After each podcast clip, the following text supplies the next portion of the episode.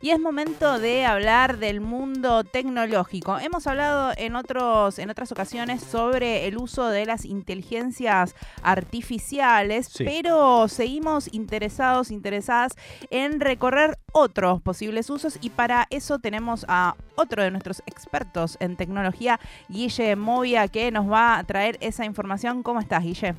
Hola, ¿qué tal? Buenas tardes. Buenas tardes, perdón. ¿Cómo están ustedes? Con ganas de conversar sobre estas posibilidades, ¿no? Porque ante todo lo que se habla de las inteligencias artificiales, me parece que lo que mejor nos hace para pensar eh, los alcances, positividades y eh, cosas en contra es justamente la información. Así que agradecemos esta columna.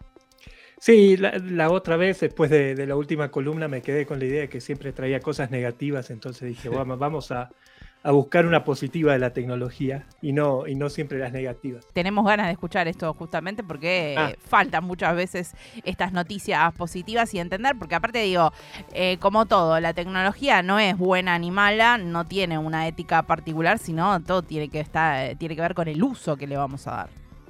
Sí, igual hay veces que, que el uso también viene implicado por los intereses que vienen detrás, ¿no? Claro. Y, entonces en general muchas veces van hacia el mismo lugar.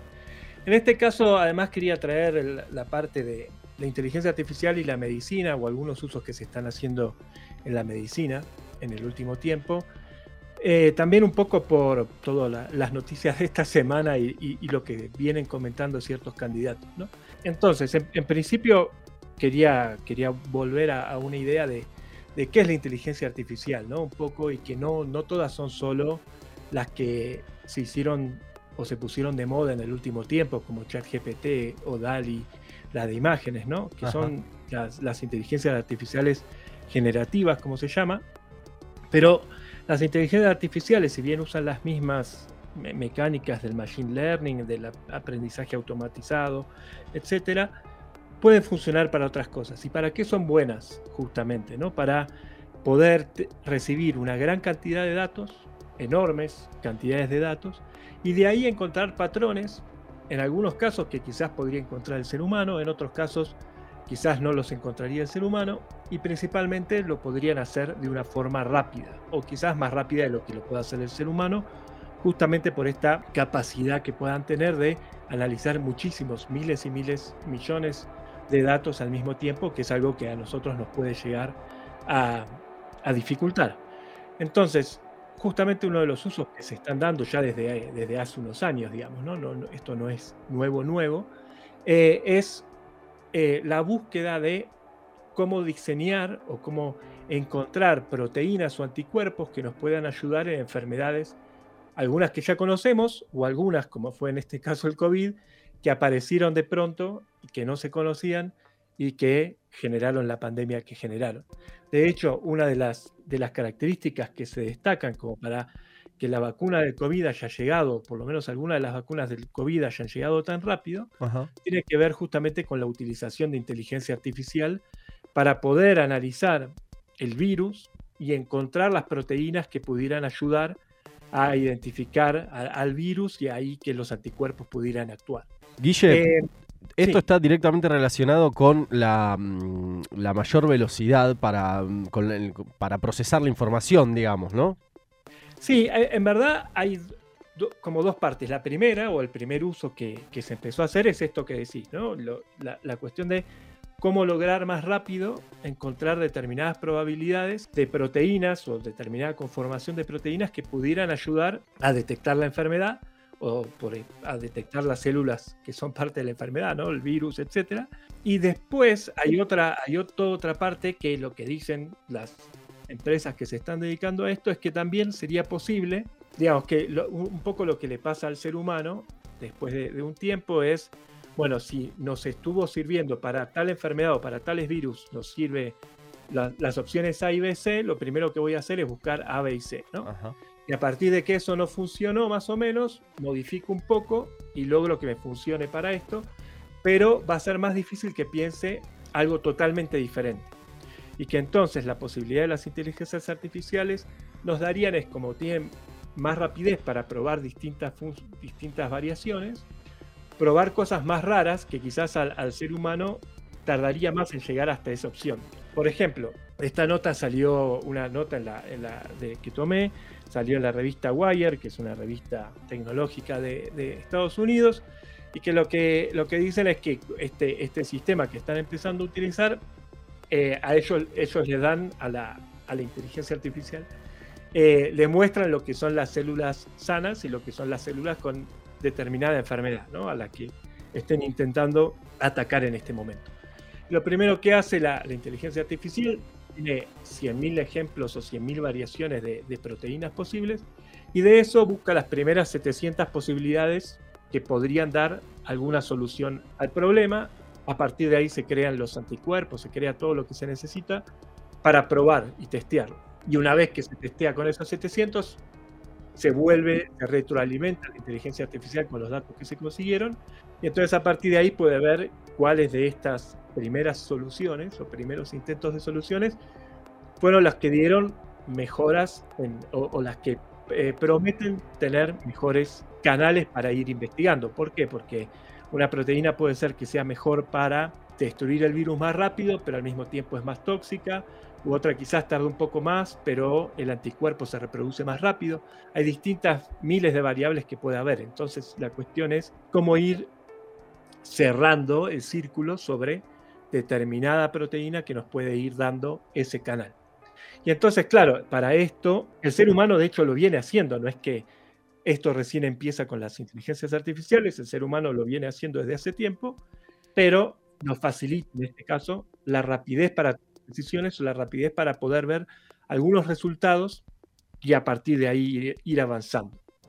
Guille, pienso que este tipo de utilización de tecnologías para eh, probar distintas estructuras, además, no es una novedad en la ciencia. Digo, este tipo de inteligencias artificiales por ahí ahora las conocemos más eh, generalmente, o sea, digo, el común de la población lo conoce, pero este tipo de modelos de proyección en la ciencia se utiliza hace tiempo y lo que permite es que sea esto mucho más rápido, ir eh, probando las distintas combinaciones que si no eh, tardarían muchísimo tiempo más. Bueno, esto que decías, las vacunas de COVID salieron en un tiempo que eh, otras vacunas no, tenían ese, ese, tiempo y se, tardaba mucho más en llegar a un compuesto efectivo.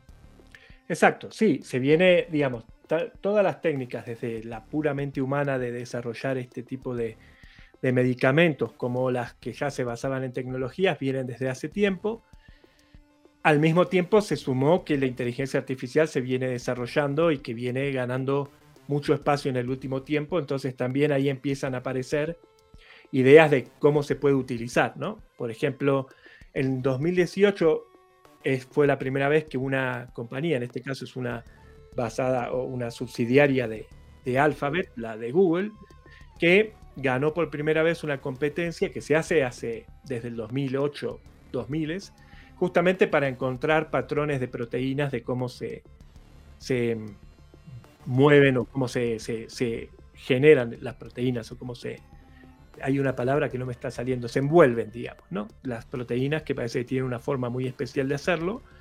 Em, y esa fue la primera vez que lo ganó una inteligencia artificial, pero también fue la primera vez que quizás se se postuló una hace solo cinco años. ¿no? Eh, antes se venía haciendo y esta competencia se, ya se hacía. Y en el 2020 volvieron a ganar el, mismo grupo con otra nueva, que esa es como la que se llama AlphaFold 2, que es como la que ahora está o la que empezó como un segundo desarrollo de inteligencias artificiales de esta forma y en el uso medicinal justamente, o por lo menos en el intento de medicina. Ya habíamos hablado la, vez que, hablamos más de inteligencias artificiales, que hay otro gran espectro del uso, que es el análisis de imágenes, ¿no?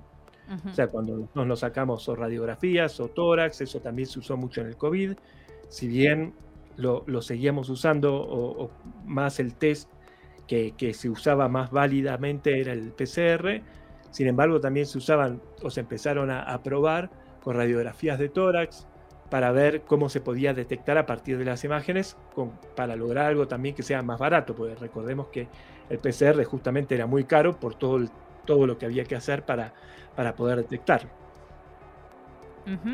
Y esto también eh, va de la mano, obviamente, del trabajo de los científicos y científicas, porque sabemos que las inteligencias artificiales no trabajan en vacío, sino a partir de todos los datos que se le van cargando. Claramente, y además eh, tiene que haber un tratamiento muy especial de los datos personales de las personas que están dejando ahí, eh, ya sea porque son los que se hicieron los estudios, etcétera, y tiene que haber todo un manejo. De hecho, la, la Organización de Naciones Unidas para la Salud tiene formas en que se tiene que trabajar los datos y cómo, cómo la inteligencia artificial tiene que entrar en la salud. La Argentina tiene también una declaración de cómo trabajar con inteligencias artificiales, no solo a nivel salud, sino en general eh, en, todas las, áreas que tienen que ver con el Estado, para el cuidado, cómo usarlas responsablemente, digamos, ¿no? Porque no, no es una cuestión de solo porque está, hay inteligencia artificial está funcionando bien o va a funcionar bien. Ya, ya hablamos también un poco de eso, ¿no?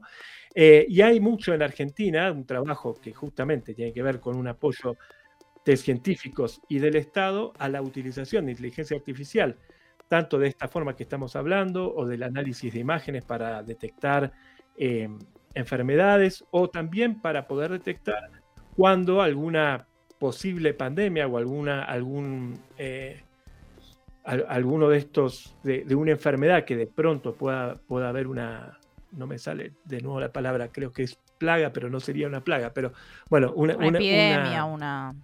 Exacto, una epidemia, esa es la palabra exacta. Una epidemia, detectarla desde el principio, ¿no? O desde, por lo menos lo más rápido posible a partir de inteligencia artificial.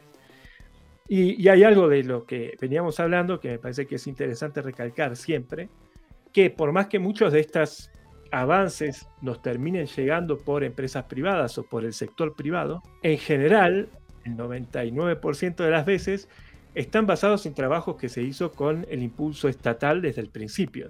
¿no? Esto es algo que rescató Mariana Mazzucato hace, hace muchos años en un libro, que se llama El Estado Emprendedor, pero el, ejemplo práctico que ella había puesto ahí, pero que se habla mucho, es que el, iPhone o el iPod, que fueron como los, los eh, elementos esenciales con los que Apple se destacó, incluyen la mayoría de sus tecnologías, son tecnologías que fueron desarrolladas por el Estado, en ese caso en Estados Unidos, pero distintos estados al mismo tiempo, es que lo, bueno que hizo en todo caso Steve Jobs fue ponerlo todo en un teléfono o ideal el dispositivo, pero que las tecnologías, si no hubieran sido generadas por el Estado, si no hubieran sido bancadas por el Estado, que tiene el poder de apostar a varias cosas que quizás fracasen, no hubieran sido posibles. Bien, la verdad que es muy importante destacar esto cuando surgen distintos dichos en nuestro país de el rol de la ciencia, el Estado y los privados, porque la verdad que como decías es mucho más eh, habitual que eh, los privados se favorezcan de los estudios que hacen eh, los, estados y los distintos y las distintas instituciones públicas que al revés. Así que me parece muy importante subrayar esto que, que destacabas.